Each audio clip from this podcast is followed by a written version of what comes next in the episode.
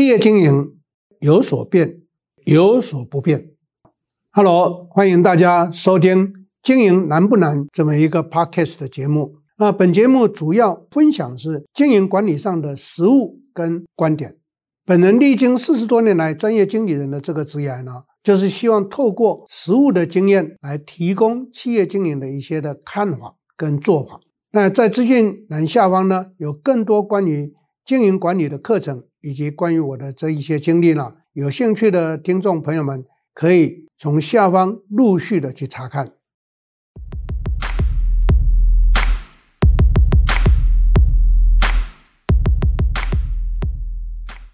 大家好，我是 Richard 陈东贤，欢迎在座各位再一次的收听我们 Podcast 的时间。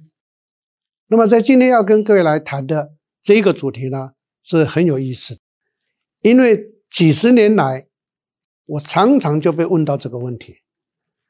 老师，我们看了很多书，我们上了很多课，那讲的写的都非常非常的棒，可是我用回去的时候，就开始发现这个落差很大，尤其是在经营管理的这一种啊，经营的风格啦。管理的领导的风格啦，等等的，那到底是书写错了，还是我上课的老师讲错了，还是我自己做错了？所以我今天选择这个主题跟各位来谈。我要跟各位报告的是，各位所看的所有的书本或学校教学到的东西，或者是上课所学到的东西，跟各位报告都没错。关键在什么地方？书本也好，老师也好。跟各位所谈的多半都是从西方进来的。各位一定要了解，经营管理自古以来就有，可是东方社会跟西方社会有一个非常大的差别。东方长期以来受到孔孟思想的影响，所以就变成是威权的经营，我们俗称叫做家长式的经营领导风格。可是西方都源自于美国。那西方社会，我们一般在讲西方社会，大概都以美国做代表。美国是一个移民的国度，聚集各路的英雄好汉，甚至于贩夫走卒，所以各有各的能力，各有各的专长，各有各的生存的条件跟空间。各位，我经过这样的一个解说，就应该要清楚了。在西方的社会，他们刚开始是各种差异都存在。所以他们不可能是要求一个标准作业，大家都要服从。那如何去整合这一些意见？那就是你要去尊重嘛。那个领导风格就会变成比较开放式的一个诱导。虽然最后的结果大家都希望得到，可是他尊重每一个人的不同的意见。可是东方的家长是威权的一个民族性呢，就不是如此，都变成要乖乖的听话，要教导。所以呢，老师跟家长讲的就是，进入到社会之后呢，呃，老板跟主管讲的就是，你要乖乖的听话，你要遵循。你看东西方社会，从基本的社会习性跟民族性跟风气就有这么大的一个差异。那当这样演变上来的时候，我们来看看企业能够把随便把这一些的主张套用到我们的。东方社会的企业来吗？我想东方社会，我就缩小范围到台湾的社会来看，答案是不能够百分之百的照抄使用，因为会产生所谓的适应不良的问题。所以，我们所学到的这一些的论点，就必须要稍微的 modify 修正一下，用在于我们传统的这一个东方的社会，因为东方社会有东方的民族性。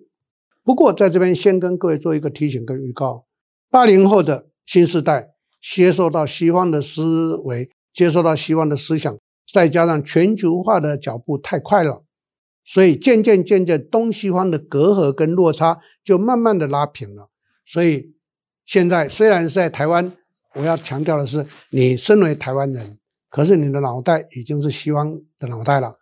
为什么？因为你看的书，你看的电影。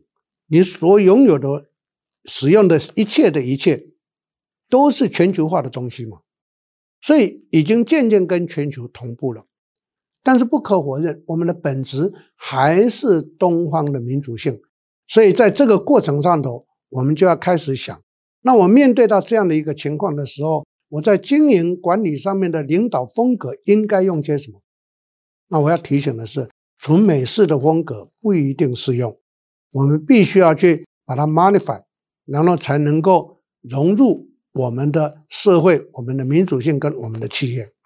好，先跟各位做这一些的说明，接下来我就举一个在座各位都会用到，而且实际要面对到的一个实例，那就是是我常常在呃对企业经营管理上头倡导的一件事情，那要懂得去做什么？如果一个经营者，如果一个老板，你想要在经营管理上轻松一点的话，那你就必须要去导绩效管理。那绩效管理最新的论点的发展叫做 OKR，OKR，OKR，那就代表什么意思？在经营上头，如果是美式的 OKR，那是一九九九年从 Google 发展出来的。美式的 OKR，他们讲的什么？O，因为他们的社会。都自己提，在西方社会，每一个人的自主意识很强，每一个人都有荣誉心，每一个人的自我挑战能力非常的大，所以他们 O 自己设定目标，然后自己去把它实现。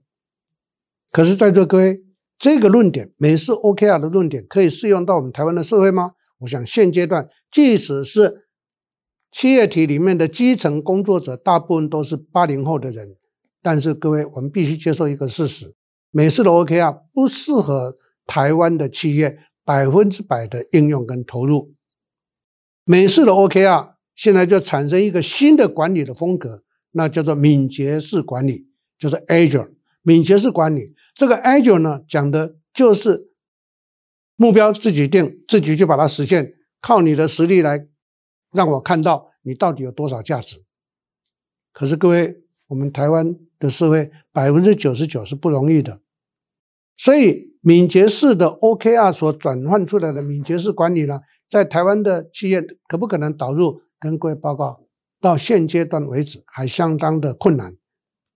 能够真正用进去的，大半都是在 software house 软体的设计公司才有可能去导。一般的企业不太容易。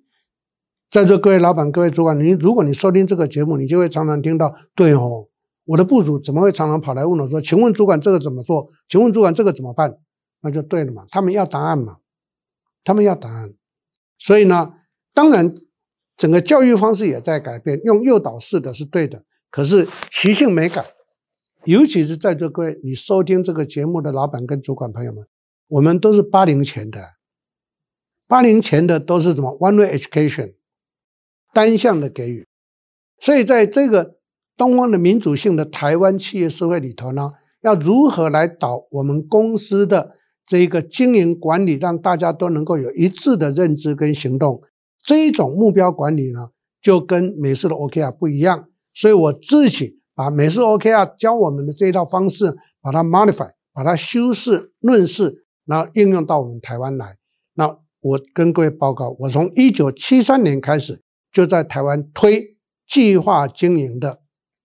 这样的一个方式，计划经营的概念跟计划经营的运作，我从一九七三年就开始推了。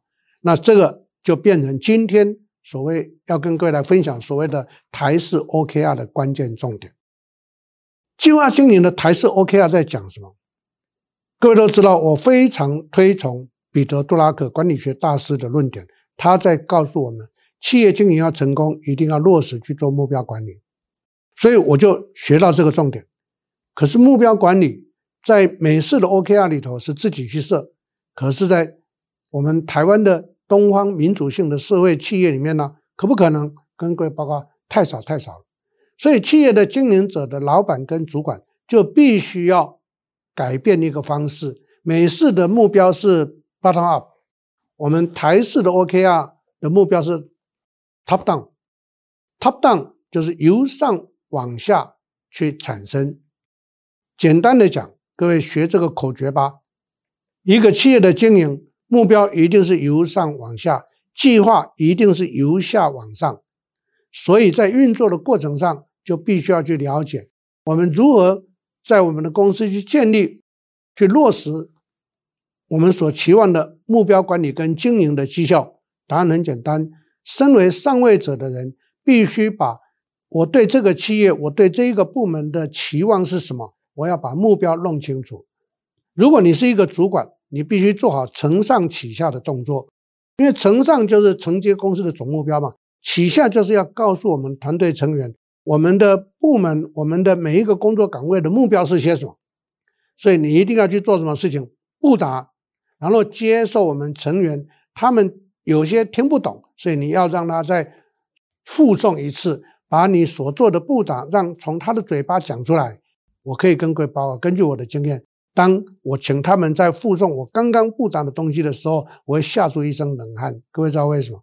因为他的理解跟我所期望的是落差很大的，所以这个就要沟通，需要沟通。你布达完了以后，一定要提问，一定要让他们复诵一次，你才会知道他有没有真正承接到我们所布达下去的目标。这个就叫做互动的过程。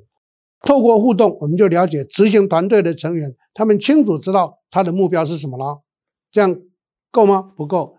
接下来就是要让他来提，当然要给他一些时间了。我通常给的时间是一个礼拜到两个礼拜，让他们来整理出他如何去达标、超标的执行对策，我们俗称叫做工作计划。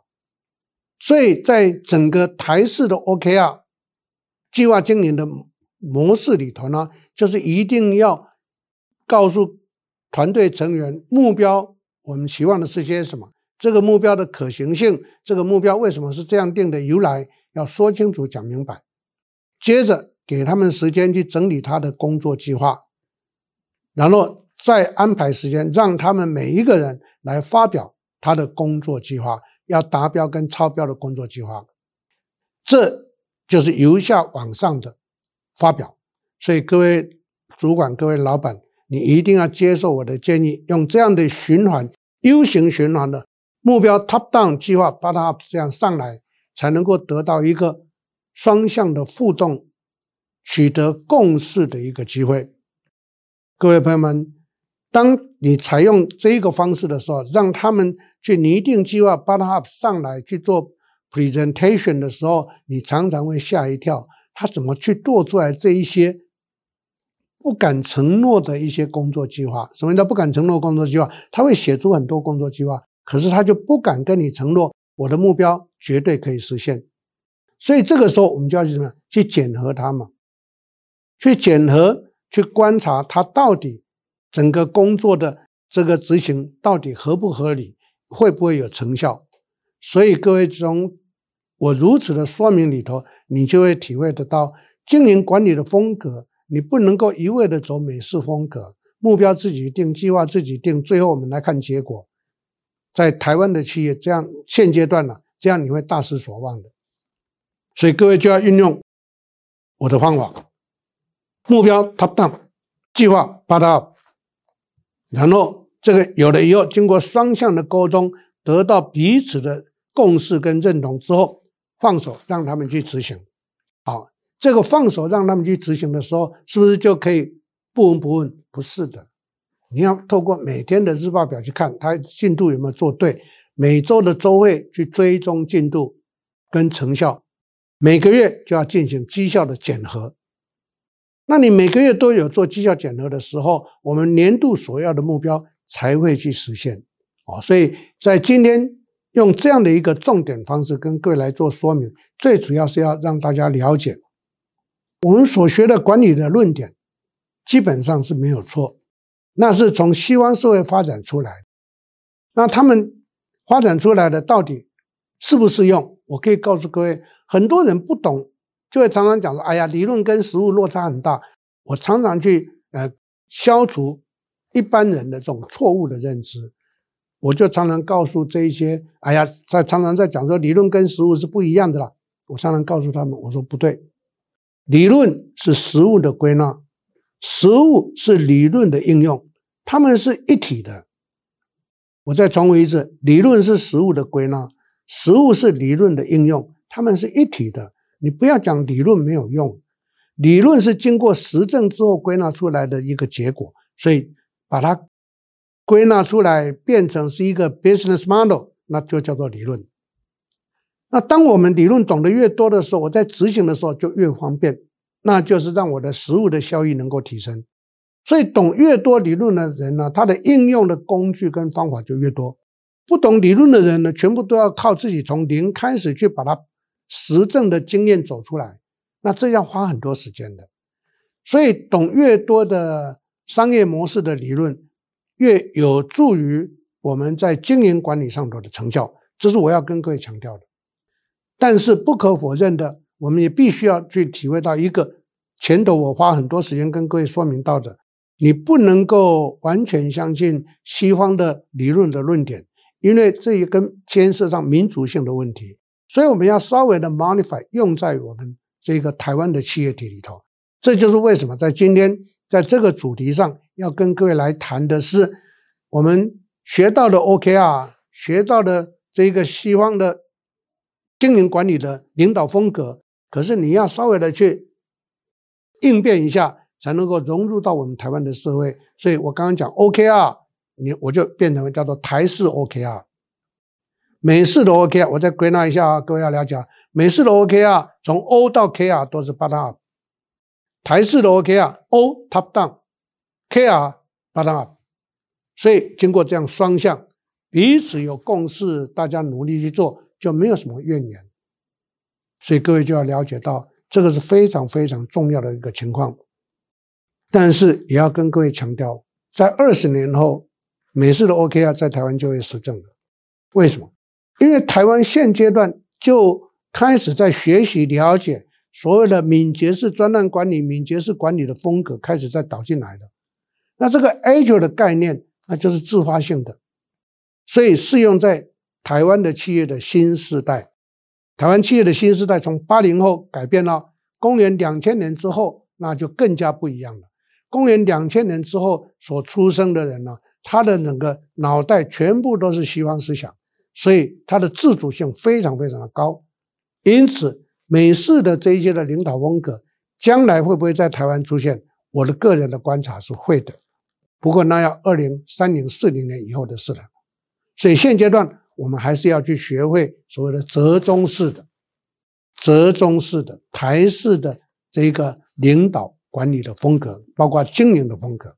这是今天在这个主题上头跟各位所做的一个分享跟提供，希望能够带给在座各位有一个基本不一样的一个认知，来进行我们的经营管理，那对贵公司才会带来真正的帮助。